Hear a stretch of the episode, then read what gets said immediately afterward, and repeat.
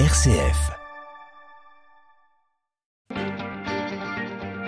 9h, 11h, je pense donc j'agis avec Melchior Gormand. Et bienvenue dans cette seconde partie de Je pense donc j'agis. Pendant une heure, on a essayé de faire un, petit bilan de la COP 28, même si on n'a pas toutes les informations pour le moment, puisque l'accord final est toujours en discussion. Mais ce qu'on peut dire, c'est qu'il y a quand même un sentiment d'inajoué concernant la sortie des énergies fossiles.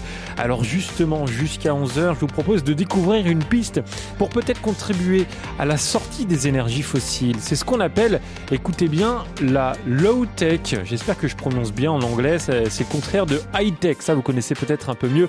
Autrement dit, basse technologie, et ça, ça caractérise l'ensemble des technologies utiles, durables et accessibles à tous. Des associations réfléchissent avec euh, et agissent surtout avec ces technologies qui prennent plutôt un, un usage pondéré hein, des hautes technologies afin de préserver les ressources, euh, d'arrêter de surdépenser ou de surconsommer. On va faire le point avec nos invités et bien sûr on prendra des exemples concrets de projets low-tech. Vous êtes toujours les bienvenus en direct avec vos témoignages. Si vous connaissez cette notion de low-tech, venez en discuter avec nous à l'antenne et puis bah, surtout comment euh, on peut imaginer des, actions, des projets euh, sans l'utilisation euh, des énergies fossiles. On vous attend au 04 72 38 20 23 par mail à l'adresse direct.rcf.fr ou dans le groupe Facebook Je pense donc j'agis. Je pense donc j'agis 04 72 38 20 23. Et euh, comme tous les mardis, on accueillera également notre chroniqueur Julien Deséchos euh, du média euh, Sans Transition qui explore d'ailleurs dans le dernier numéro hein, les grands enjeux de l'eau. On verra ça à partir de 10h50. Et pour nous accompagner jusqu'à 11h, j'ai le plaisir d'accueillir deux invités ce matin. Bonjour Jonathan Guéguen. Bonjour. Merci d'être avec nous sur RCF. Vous êtes coordinateur d'une association qui s'appelle Appala et qui est basée à Nantes.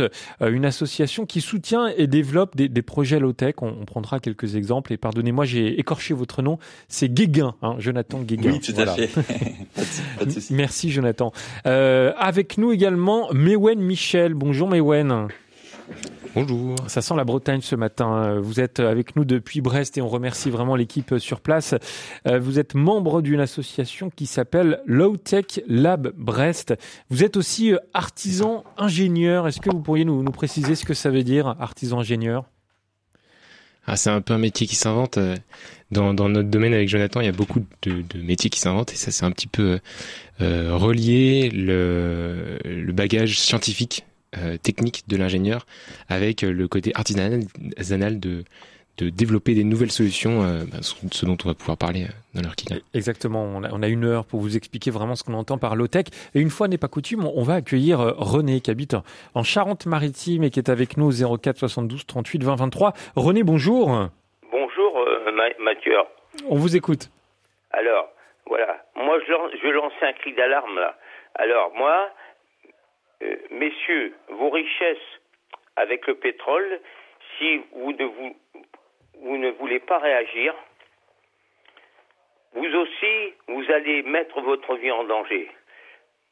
Alors attendez, vous serez appelés à disparaître avec tout, toutes vos richesses à venir, vos enfants, votre famille.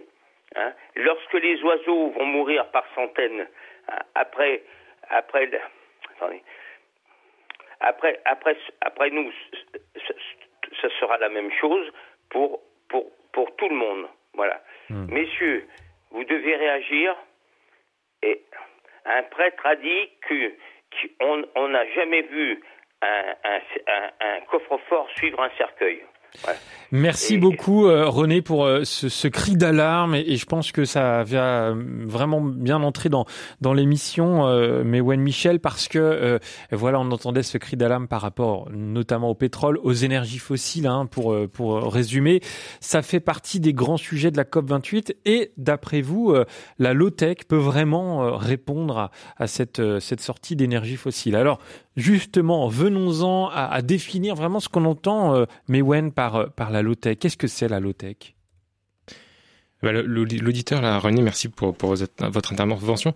Euh, la, bien située, c'est euh, une réponse. La low-tech, c'est une réponse aux questions énergétiques, c'est une question, c'est une réponse aux questions euh, de ressources minérales, de biodiversité et tout ça. Euh, ça peut paraître euh, de prime abord être un, un joyeux hobby, mais c'est surtout euh, une réponse en fait à tous ces enjeux-là et une manière joyeuse justement d'imaginer la fin du pétrole et la fin de l'extractivisme et voilà. Euh, la, la au Low-Tech Lab, on l'a défini avec trois mots-clés, trois grands principes. Euh, c'est euh, donc ça, ça, s'adresse à tous les à, des tonnes de méthodes, de services, de manières d'entreprendre, euh, à des objets, euh, selon trois principes donc qui soient utiles, durables et accessibles.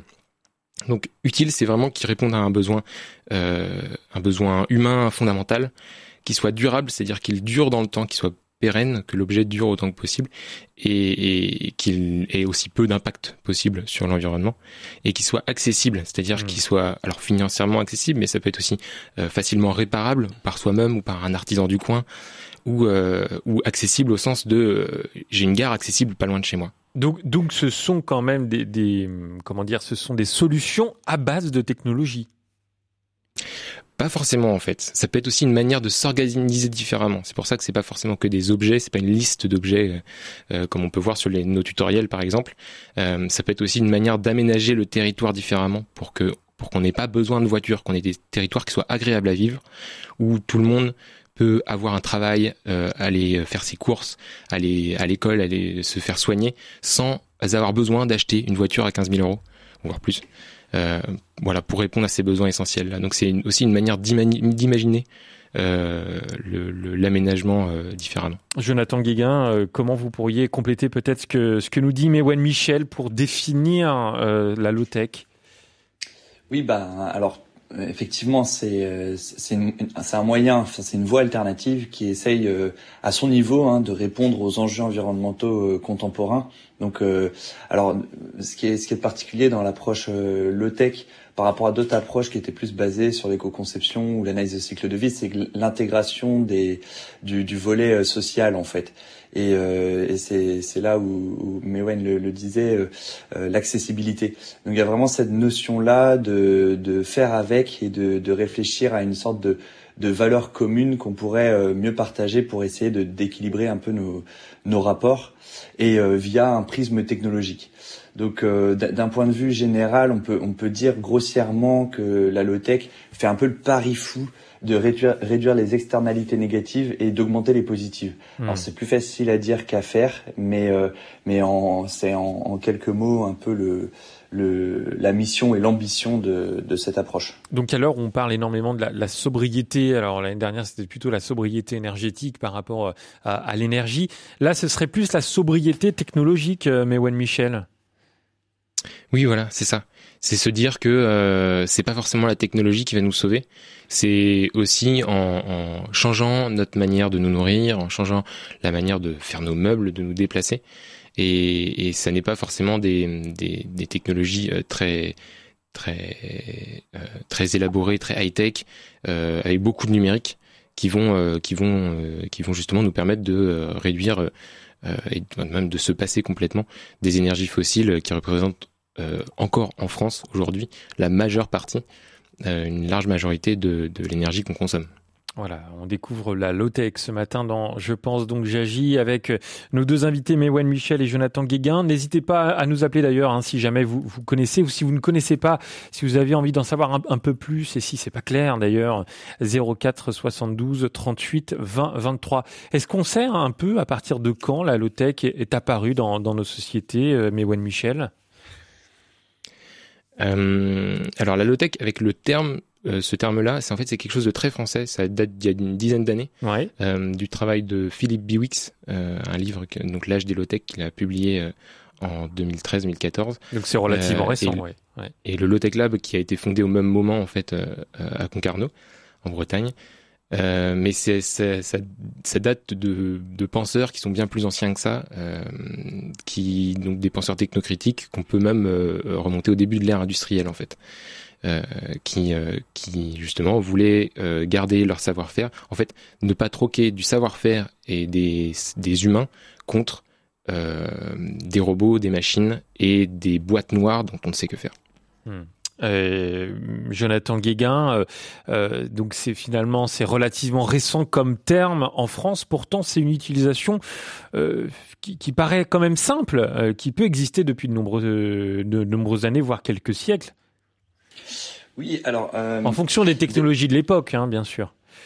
Ouais, complètement. Euh, en fait, c'est pas forcément évident de faire simple. Il y a, il y a un peu cette idée-là euh, qui est quand même au cœur euh, en, en, fait, si on veut faire, euh, enfin, si on veut répondre à un service, à un, à un besoin ou, ou créer une, enfin, une technologie ou un système euh, qui soit euh, capable de répondre de manière simple avec en utilisant le moins de ressources possible, en fait, c'est une vraie problématique et, et c'est pour ça qu'il y a particulièrement, enfin, une, une, surreprésentation de, des, des, ingénieurs dans le mouvement low tech je, je, pourrais euh, je pourrais ajouter là-dessus que effectivement euh, le le la en fait la la consommation de ressources pourrait euh, pourrait être une, une problématique assez assez simple à, à gérer si s'il n'y avait pas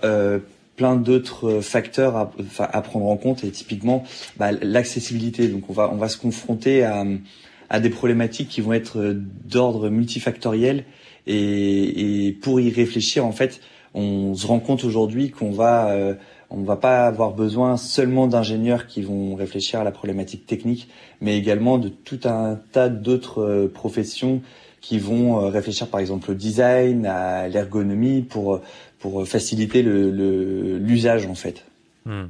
Alors pour bien comprendre et peut-être pour mieux comprendre, est-ce que vous avez un exemple, Mewen Michel, d'un projet low-tech? Euh, Un exemple que j'aime bien, c'est euh, le premier. on a en France le premier boulanger solaire d'Europe. Euh, Arnaud Créteau qui est à côté de Rouen et qui donc et a une formation d'ingénieur et après un voyage dans l'Europe et même plus largement dans le monde pour rechercher qu'est-ce qu'on pouvait faire comme énergie? Il est revenu avec un projet donc de concentrateur solaire. Donc il utilise les rayons du soleil pour cuire son pain, faire des barres de céréales, euh, faire du sucé d'année de café et tout ça avec des, euh, des, des graines des céréales qui poussent en Normandie qui peuvent pousser en Normandie. Donc ça, ça, maintenant ils sont euh, trois ou quatre dans une petite coopérative à côté de Rouen et ces fours-là qui sont fabriqués à côté du Havre euh, et sème un peu partout. Donc là, à côté de Brest, on en a un euh, qui, qui se lance et qui va faire du chocolat, par exemple, avec donc les rayons du soleil. Ça fonctionne quand il fait beau. Ça, il n'y a pas forcément besoin qu'il fasse chaud, donc ça fonctionne en Bretagne, ça fonctionne en Normandie, il n'y a pas de souci. Et les jours où il fait moche, eh ben, bien on fait la compta. Et le jour où il fait moche, on va faire la compta, on va faire les livraisons, on va faire ce qui n'a pas besoin d'autant d'énergie que la cuisson du pain ou euh, la torréfaction du, euh, du chocolat. Donc le four solaire, hein, vous dites c'est ça, un concentrateur solaire. Concentrateur. Euh, qui est donc euh, qui a été inventé par Arnaud euh, Creto de chez Néoloco, euh, qui a publié un livre La boulangerie solaire euh, aux éditions Terre Vivante il y a quelques mois. Alors c'est marrant, Terre Vivante qui est un partenaire d'ailleurs de, de, de, l'émission. vous dites que ça a été inventé par ce monsieur Arnaud. Pourtant, cette notion de four solaire, ça existe quand même depuis très longtemps, puisqu'on utilise ça d'ailleurs dans, dans les plus grandes technologies. Alors oui, oui, la concentration solaire, notamment pour la production d'électricité, ça date d'il y a quelques dizaines d'années. Pour autant, euh, euh, d'ailleurs, c'est pas c'est pas un retour euh, à l'âge de pierre, hein, comme on pourrait le dire. Oui. c'est vraiment un mix de savoir-faire ancien et moderne. Et la cuisson du pain avec des concentrateurs solaires comme ça, donc un, des miroirs qui réfléchissent les rayons du soleil sur un four, c'est quelque chose en fait qui est assez nouveau. Ça s'est mmh. fait dans sur d'autres continents avant de se faire en Europe effectivement, mais c'est quelque chose qui est assez nouveau. Et, euh, et, on a besoin en fait pour faire ces concentrateurs là de savoir faire des miroirs, des bons miroirs. Et ça, euh, ça, ça date pas d'il y a si longtemps que ça dans l'histoire de l'humanité. Euh, on a besoin de, de pouvoir faire des, des, poutres en acier, de, de et d'avoir tout le savoir-faire de l'artisanat pour l'assemblage, le montage de ces fours-là. Euh, donc voilà. Donc là, on conjugue euh, de la de la sobriété euh, énergétique avec des, au final des savoir-faire et des, des, technologies assez récentes. En fait, mm. on, on, choisit l'industrie, l'artisanat dont on a envie. Donc là, on est vraiment dans l'illustration et merci beaucoup, Mewen Michel, pour cet exemple, l'illustration de la low-tech, c'est-à-dire une technologie, euh, notamment bah, déjà pouvoir faire cuire euh, quelque chose, mais avec de l'énergie solaire, donc une énergie dite illimitée, contrairement peut-être à, du pétrole, contrairement à de l'électricité ou, autre, et, j'en passe. Jonathan Guéguin, est-ce que vous avez vous aussi un, exemple? Et, comme ça, voilà, après ce tour de table, on pourra vraiment entrer dans, le concret et voir comment on en développe euh, des projets low-tech alors oui, enfin, j'en ai plusieurs évidemment parce que l'association là aujourd'hui a, plus de 10 ans, donc a eu 10 ans cet été euh, à la suite euh, du festival de tech qu'on a organisé à Nantes.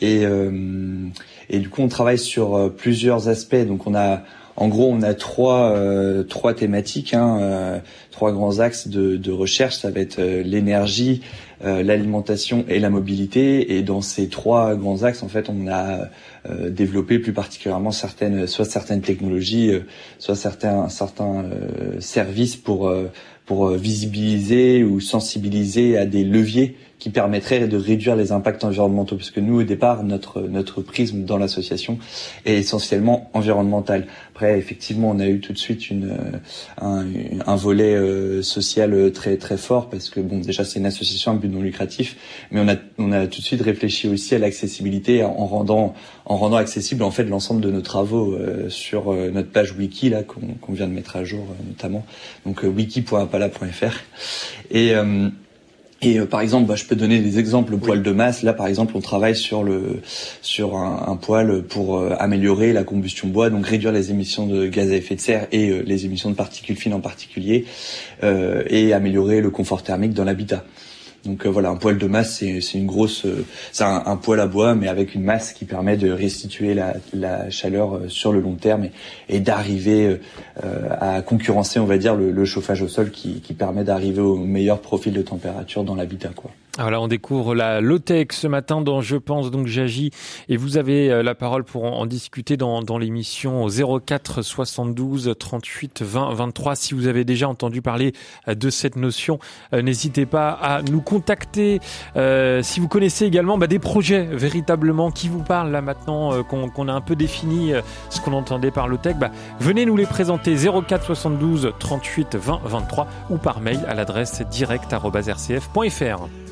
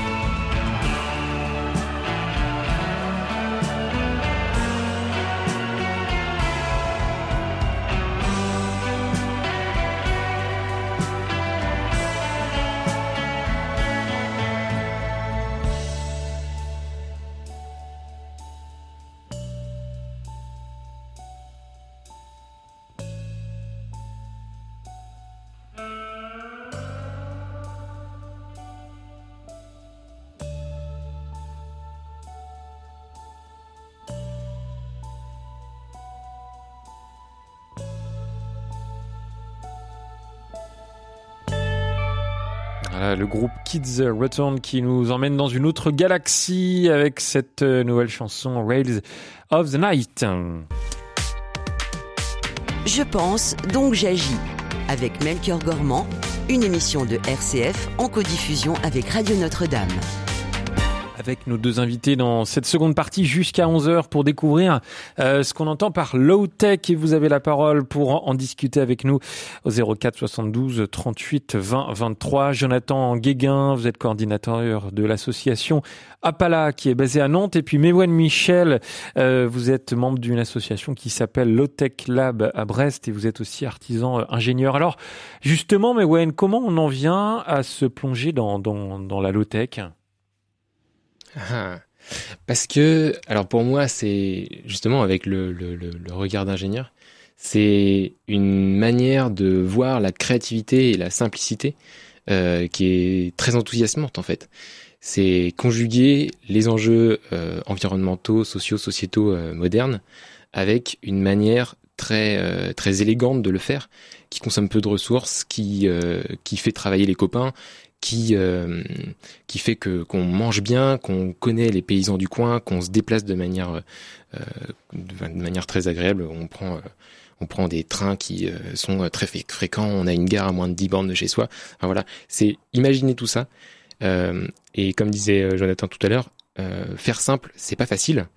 Et, et, voilà. Donc pour moi, le, le, la technologie, le numérique, le tout numérique, c'est c'est un peu des gros marteaux technologiques justement pour un peu tuer des mouches et et c'est c'est c'est c'est ouais c'est vraiment euh, euh, euh, un, une, explosion de, de, de savoir-faire et de, de technologie pour au final des besoins qui sont très simples. Donc, le réussir à le faire de manière très élégante, très, très sobre, c'est euh, c'est pour moi très enthousiasmant. C'est comme ça que je suis arrivé.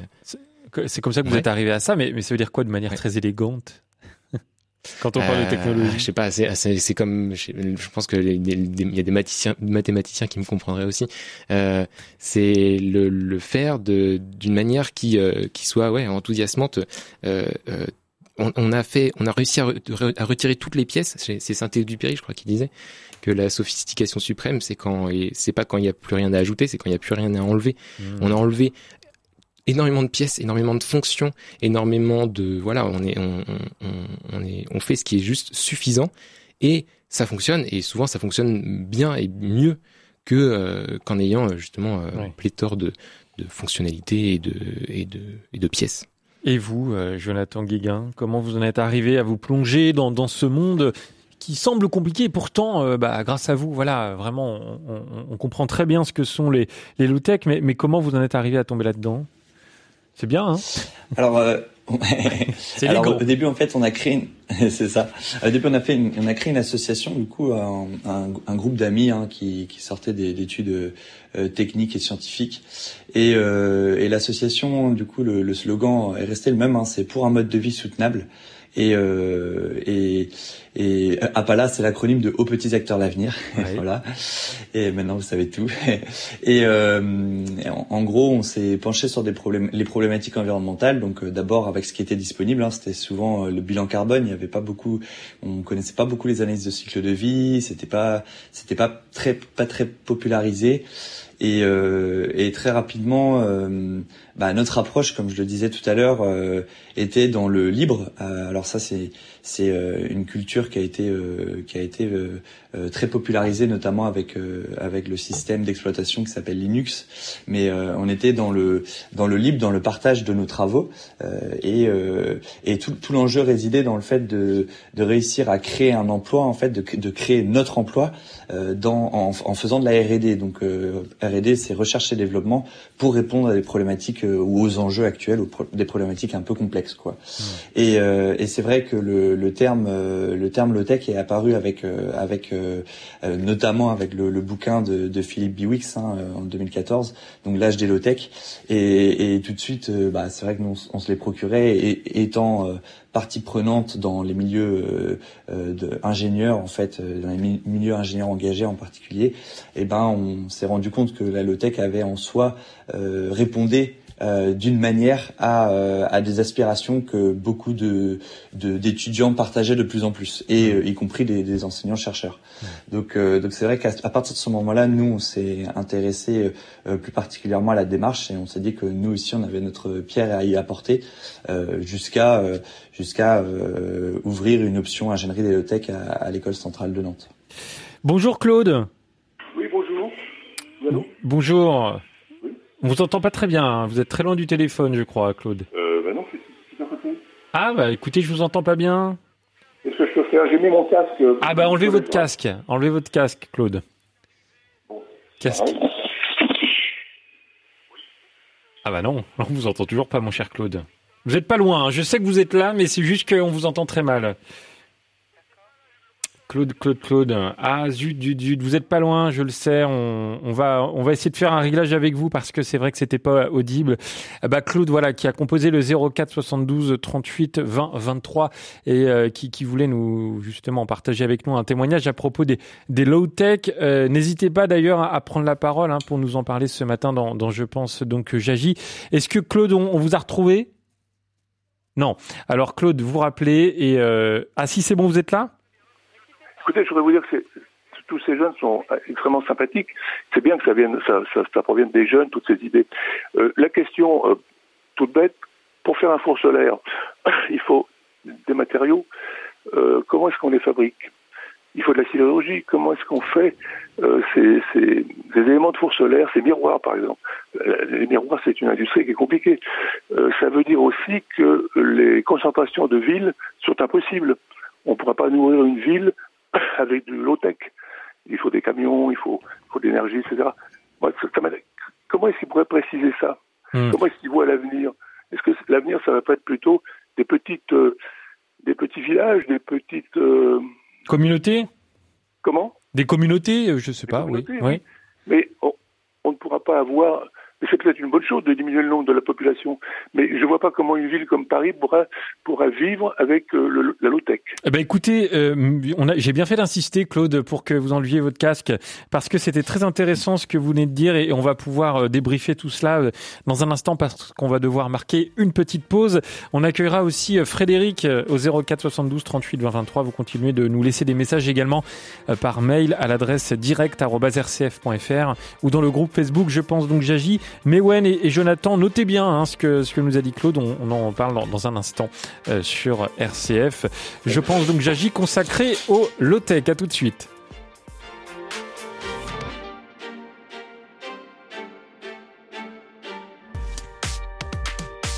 Je pense, donc j'agis.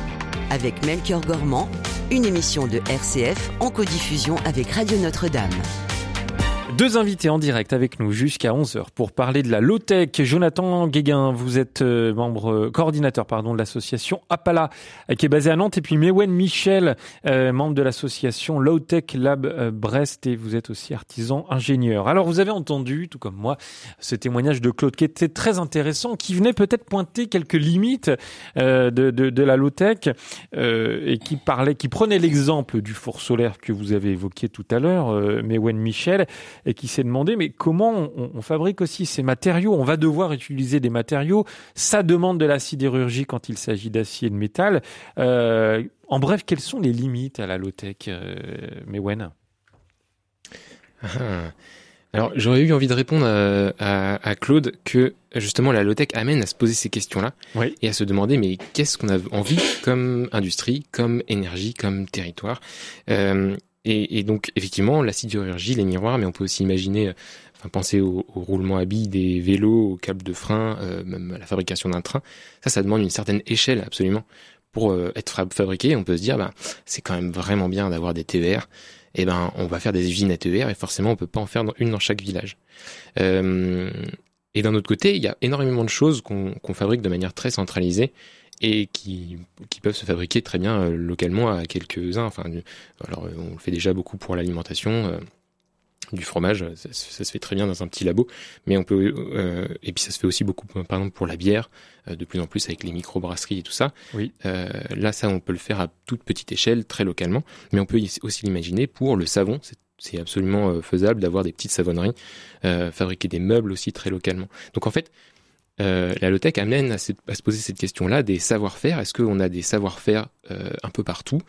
Est-ce qu'on a les ressources un peu partout? Et on en a besoin un peu partout. Si on, on, peut le faire, faire des petites unités et alors dans les villes ou dans les campagnes, eh ben allez, on fait aussi petit que possible hein, aux petits acteurs d'avenir. Euh, mais quand on a besoin de faire quelque chose de plus grand, eh ben on le fait en connaissance de cause. On sait pourquoi on a été installé euh, une usine d'acier parce que bah, c'est quand même drôlement pratique d'avoir de l'acier. Mais voilà, on le choisit en connaissance de cause plus que euh, de se laisser emporter parce que ben des économies d'échelle euh, ou euh, ou euh, parce que oui ça, ça permet justement un objectif plus financier qui a qui a peu d'impact euh, enfin un impact pas, très, pas forcément très positif euh, socialement et environnementalement. Hmm. Euh, bah, en tout cas, je suis content d'avoir entendu Claude parce que il a, compris, il a compris le principe de, de la low-tech. Parfois, c'est un peu compliqué de comprendre, mais, je pense que voilà, avec des exemples, on comprend toujours un peu mieux. Euh, Jonathan Guéguin, est-ce qu'il s'agit de, remplacer toutes les technologies, les hautes technologies par de la basse technologie? Est-ce que quand on, promeut la low-tech, c'est ça qu'on essaye de faire? Alors nous, nous clairement, euh, on répond non à cette question parce qu'en fait, euh, l'enjeu, euh, l'enjeu n'est pas n'est pas de, de, de tout lotéquiser en quelque sorte. Il y a il y a des la, la haute technologie, hein, ce qu'on appelle les high tech, nous apporte énormément, de répondre à beaucoup de, de, de services, de besoins. Et, euh, et, en fait, là où on peut réfléchir à, à réduire, euh, à réduire, en fait, c'est un techno-discernement. On va regarder si on peut pas réduire les intrants, les, les ressources utilisées, euh, améliorer l'accessibilité, ce genre de choses. Donc, je pense que ces problématiques-là que soulève Claude, euh, il, il, faut pas y aller. Euh, en fait, quand on essaie de répondre de manière absolue à ces à ces questions-là, eh ben en fait, on, on, ne peut que se tromper quelque part. C'est c'est comme ça souvent face aux, aux grandes questions. Euh, les, la question euh, de, je, peux prendre un autre exemple. Hein, oui, là, bien sûr. Là, euh, là, par exemple, on va, on va, on va regarder la prédation et on va se dire, ah oui, mais si on empêche le chat de manger la souris, par exemple, eh ben on se dit euh, euh, c'est un prédateur. Du coup, il a été fait pour ça. Donc on, on, on rentre un peu dans des dans, dans ce qu'on appelle le finalisme et, euh, et, on se dit que si on empêche le, le, le, chat de manger la souris, bah, bah en fait on, on vient contre la prédation mondiale. Et en fait c'est une mauvaise manière d'aborder les, les, les problématiques parce que en réalité ça va jamais être de manière absolue. Euh, si bien que la plupart des gens s'en rendent compte et, euh, et par exemple ce qu'on appelle l'interventionnisme, par exemple de, le fait de venir porter assistance, euh, on va dire à des à des à des animaux sauvages, bah, les gens le font naturellement, par exemple en allant acheter acheter des nichoirs, en, en mettant des graines mmh. pour nourrir des oiseaux ou ce genre de choses. Et ils abordent pas le problème de manière absolue. Donc là, typiquement, quand Claude se posait la question, bah, c'est pas c'est pas la question de, de supprimer euh, globalement euh, donc toute l'industrie et revenir à des petites communautés. Nous, nous, il y a cette idée-là dans l'association. On, on, va utiliser euh, ce, sur quoi on a été formé, les outils qui sont de, euh, qui vont, qui vont être euh, euh, très, très technologisés hein, quelque part, des logiciels, ce genre de choses, pour venir nous aider à, à, à soit réduire l'impact, soit améliorer l'accessibilité. Hmm. C'est un peu ce qu'on appelle le technodiscernement, quoi. Hmm. Je vous lis un message de Bernadette qu'elle nous a laissé dans le groupe Facebook Je pense donc j'agis. Elle nous dit tout à fait d'accord avec vous. En résumé, pourquoi faire simple quand on peut faire compliqué? Dans tous les domaines, nous pouvons nous passer du numérique et exploiter des ressources qui nous sont offertes. Exemple, le soleil, le vent et la mer. Euh, mais Juan Michel, c'est un bon résumé de la low-tech? Mmh, Ouais, on peut dire ça comme ça, effectivement. Euh, c'est avec, avec euh, la en, fait, oui, c'est ça. La, la low-tech, c'est euh, se poser la question de euh, la face à, euh, la réduction des énergies fossiles, par exemple, ou le fait qu'on voit le fond des de nos mines de cuivre ou de nos mines de phosphore. c'est se poser la question de qu'est-ce qu'on veut. Est-ce qu'on veut plutôt est-ce, est-ce qu'on veut agir en amont et du coup, bah justement, chercher la sobriété, la sobriété technologique et la, la low-tech, ça en fait partie. Ou est-ce, au contraire, est-ce qu'on attend? Et là, dans ce cas-là, on va plutôt subir, euh, subir donc la, ça va être plutôt être des pénuries ou de la pauvreté euh, vers vers laquelle on va aboutir. Donc euh, pour nous, ouais, c'est c'est l'anticipation et c'est fait effectivement faire avec les éléments qu'on a sous la main et, euh, et les énergies renouvelables sont complètement euh, sont complètement dans ce, dans ce, dans ce, dans cette démarche-là. Allez, continuons de vous écouter au 04 72 38 20 23. On a Fred avec nous de Toulon. Bonjour Fred. Frédéric, pardon. Oh, désolé. Bonjour, bonjour, oui. Merci de m'avoir pris en ligne. Euh, la, la low-tech, c'est euh, quelque chose qui peut aussi s'appliquer dans le domaine de l'habitat. Oui. Et je voudrais vous témoigner de ce que la conversion qu'a vécu mon fils. Mon fils a 28 ans, il est célibataire. Il habitait dans un petit appartement, un immeuble en centre-ville, et il a fait une véritable conversion en matière d'habitat. Maintenant, il habite dans ce qu'on appelle une tiny house. Il habite dans les bois, euh, dans les Alpes de Haute-Provence, et c'est un vrai concept différent. Alors une tiny house, qu'est-ce que c'est? C'est un, une toute petite maison, comme son nom l'indique en anglais. Euh, c'est un concept qui nous vient des États-Unis, euh, qui est né en 2008 après la crise immobilière. Euh, ce sont des gens qui habitent dans un habitat extrêmement petit, qui est euh, une maison qui est posée sur une remorque et qu'on peut installer où on veut. Cette maison, elle est complètement autonome. C'est pas une roulotte, c'est pas une caravane. C'est une vraie maison. Il y a euh, chambre, salon, cuisine, salle de bain. Il y a tout ce qu'il faut. Concrètement, mon fils, sa tiny house, elle fait 15 mètres carrés, donc vous voyez que c'est tout petit, mais c'est complètement autonome. Donc il habite dans une clairière dans les bois, dans un village de, des Alpes de Haute-Provence. Oui. Il produit son électricité avec des photovoltaïques. Euh, il, il, capte l'eau d'un torrent. Il ne rejette aucun effluent polluant. Euh, et donc il est complètement autonome. Et ça, c'est un mode d'habitat. Et c'est pas une cabane dans les bois parce que c'est de la technologie qui a construit ça. Il y a des fabricants de tiny house. Euh, mmh. Et cette maison, elle est extrêmement bien isolée. Pour se chauffer, il a un poêle à bois qui est à peine plus gros qu'une boîte à chaussures. Euh, et, euh, et, il est complètement autonome. Et Fred, Frédéric, pardon, je suis désolé, on a un invité souvent qui vient dans, dans l'émission qui s'appelle Fred et, et, du coup je, je, vous appelle comme ça. Euh, combien coûte cette maison? De votre fils Alors c'est un investissement. Il a acheté neuf hein, chez un fabricant de tiny house qui est à côté d'Aix-en-Provence. Ça lui a coûté une cinquantaine de milliers d'euros et du coup c'est bah, il a un habitat, c'est sa maison et il, et il n'a pas eu à faire de fondation. Euh, alors par contre, il y a un inconvénient, c'est que ce concept, il n'est pas suffisamment connu mmh. en France, et du coup, il a eu du mal à financer ça parce que les banquiers, ils savent pas faire des prêts immobiliers pour acheter ces choses-là, parce qu'ils disent c'est pas de l'immobilier puisqu'il n'y a pas de fondation.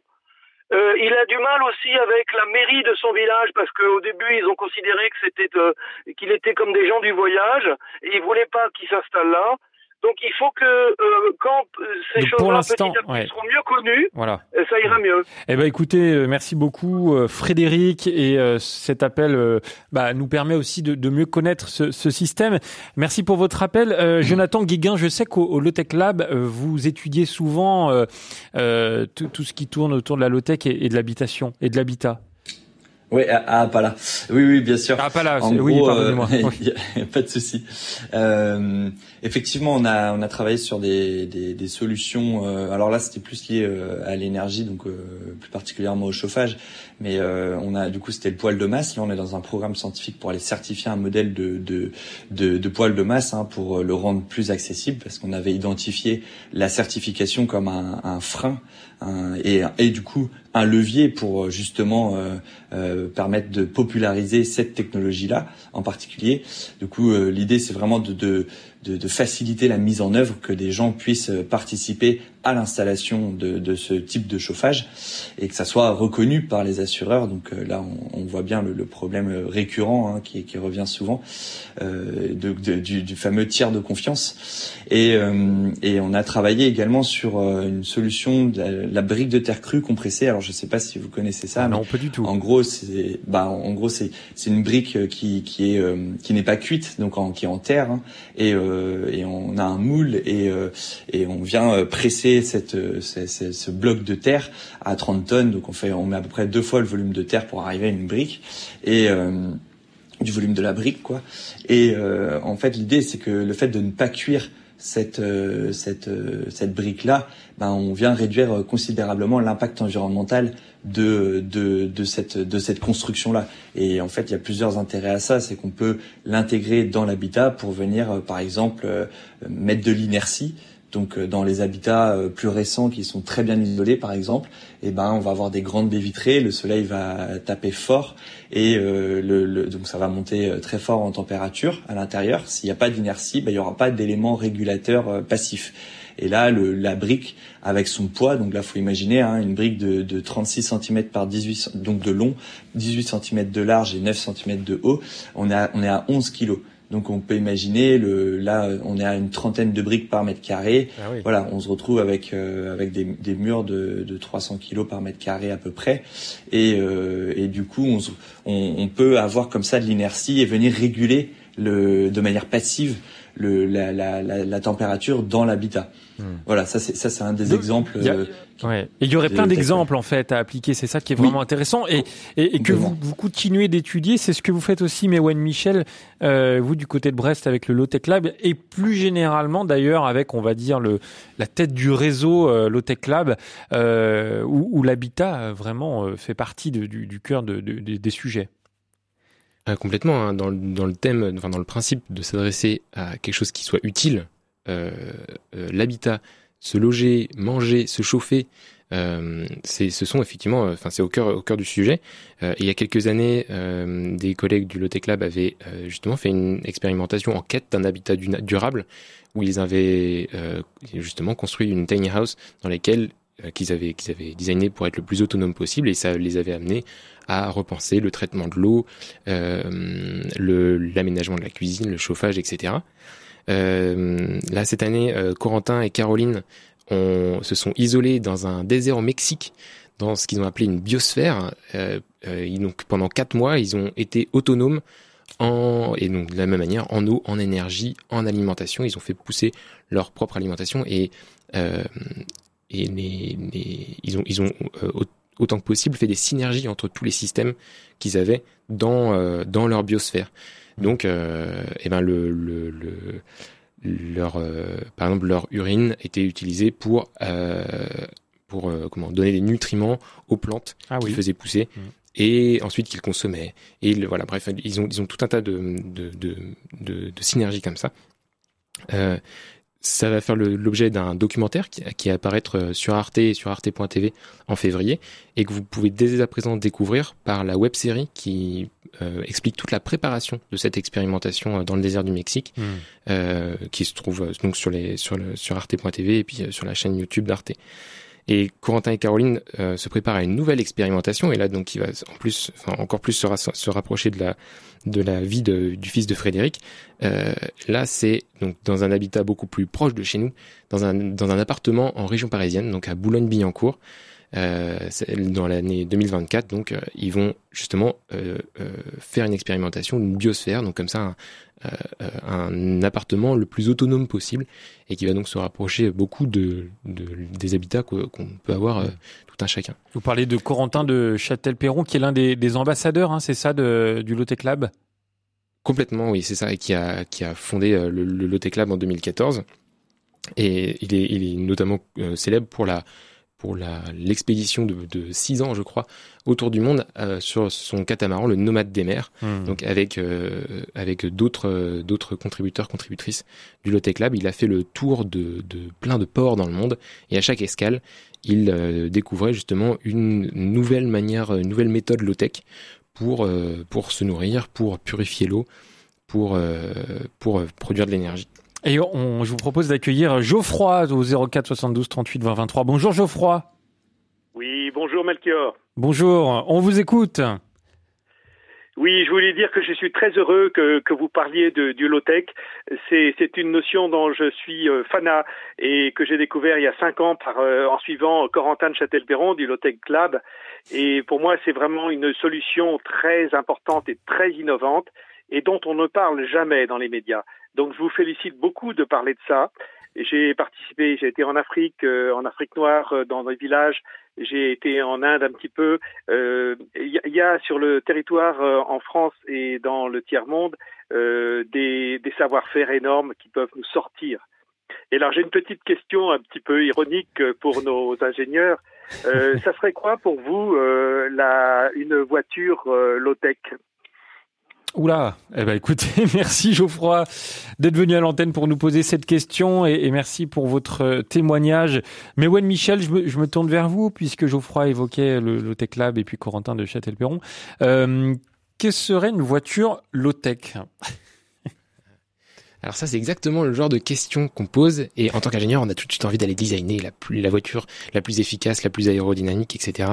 En fait, euh, euh, ce qu'on peut constater, c'est que depuis 20 euh, ans en France, nos moteurs sont beaucoup plus efficaces et pour autant, la consommation d'essence n'a pas bougé.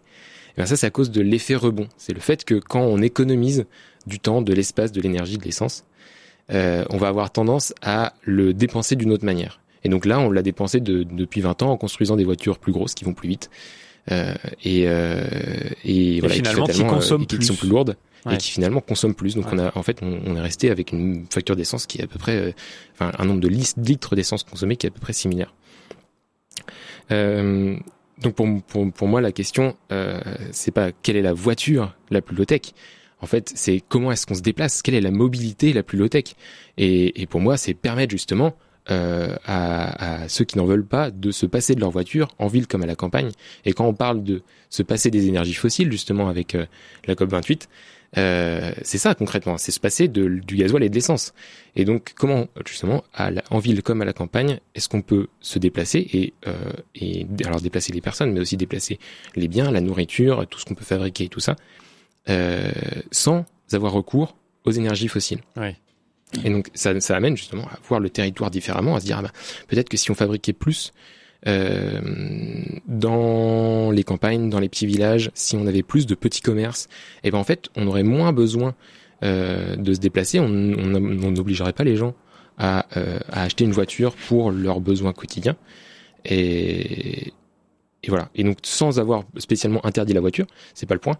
Euh, en fait, on pourrait même, on pourrait s'en passer et avoir des environnements qui sont beaucoup plus agréables. Quand on voit la surface, par exemple, que prend la voiture dans nos villes et euh, les kilomètres de parking que ça peut représenter, euh, on se dit que ça peut être euh, des, des, villes beaucoup plus agréables à vivre en fait si, si on développe d'autres manières de se déplacer et puis de moins se déplacer aussi. Mmh. Donc, un vélo, par exemple, c'est une voiture low-tech oui, pour certains usages, absolument. On le voyait les enfants à l'école et aller chercher son pain, parce que ben, concrètement, c'est ça, un déplacement en voiture aujourd'hui en France, c'est 3 km. Hein. C'est c'est un quart d'heure en, en, vélo. Donc, euh, effectivement, ça, ça, peut être un vélo, mais pour déplacement longue distance, ça peut aller jusqu'au train, quoi. Euh, si on déplace des biens, eh ben, ça va faire de la cyclo-logistique. Ça, vous pouvez regarder aussi. Ouais. Euh, c'est tout les, tout ce qui peut être intermédiaire entre le vélo qu'on connaît depuis euh, depuis des années et euh, justement les voitures, les camions euh, qui pour le coup voit la, fin de l'essence et du, du gasoil arriver. Mais à condition de repenser aussi nos manières de consommer et, et, et, de se déplacer, par exemple. Mais ça, on pourrait, ça pourrait faire l'objet d'une autre émission. Euh, tant il y a de, de choses à dire. Euh, Jonathan Guéguin, moi j'étais sensible quand euh, Geoffroy nous disait il y a quelques minutes que les médias n'en parlaient pas beaucoup. Alors c'est vrai que moi c'est la première fois que j'utilisais cette expression low tech dans, dans je pense donc j'agis et même sur RCF. Euh, pourtant, j'ai quand même le sentiment qu'on en, qu'on en parle de plus en plus dans les médias. Est-ce que je me trompe? Alors euh, moi, pour, pour ma part, euh, j'ai vraiment l'impression aussi hein, que la low-tech, on, on, entend de plus en plus parler. Euh, bon, nous, on est, on est un peu au cœur, euh, au cœur de la machine, donc on, on, on voit clairement une différence.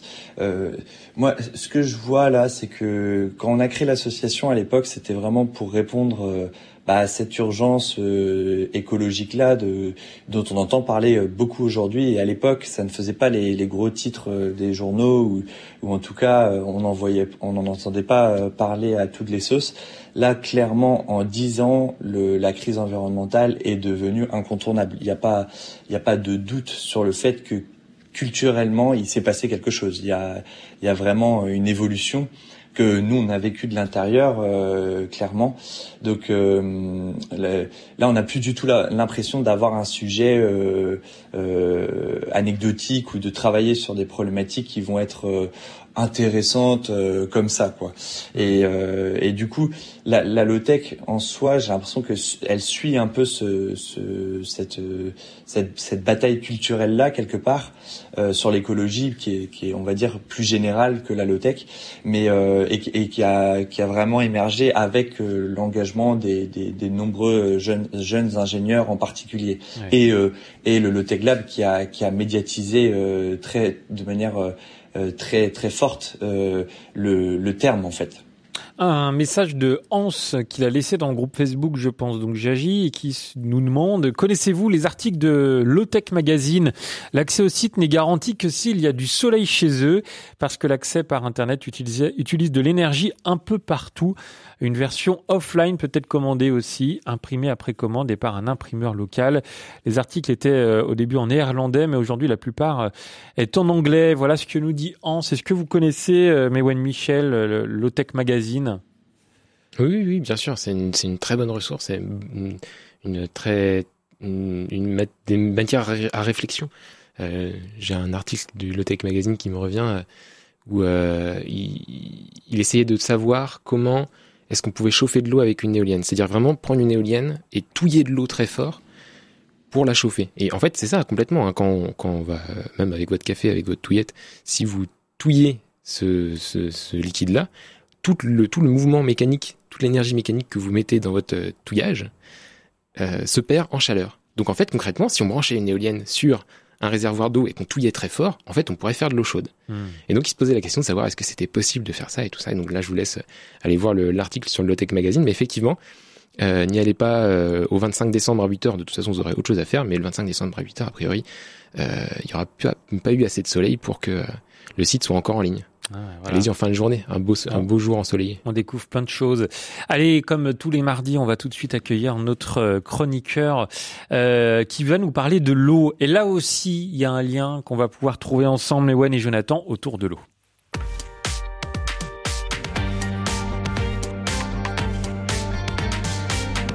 Alors que plusieurs collectivités comme Toulouse ou Fougères en Bretagne annoncent dès cet automne des hausses de prix à venir pour le mètre cube d'eau en 2024, on en parle avec Julien Deséco, le directeur du média Sans Transition, dont le dernier numéro explore les grands enjeux de l'eau. Bonjour Julien. Bonjour Melchior. Alors, outre ces hausses annoncées pour les consommateurs, l'agriculture risque également d'être touchée par ces prix élevés de l'eau, ayant d'importants besoins pour assurer les productions alimentaires. Comment pourrait-on réduire la note? Le meilleur endroit pour stocker l'eau, c'est le sol, Melchior, un principe qui s'applique évidemment surtout à l'agriculture.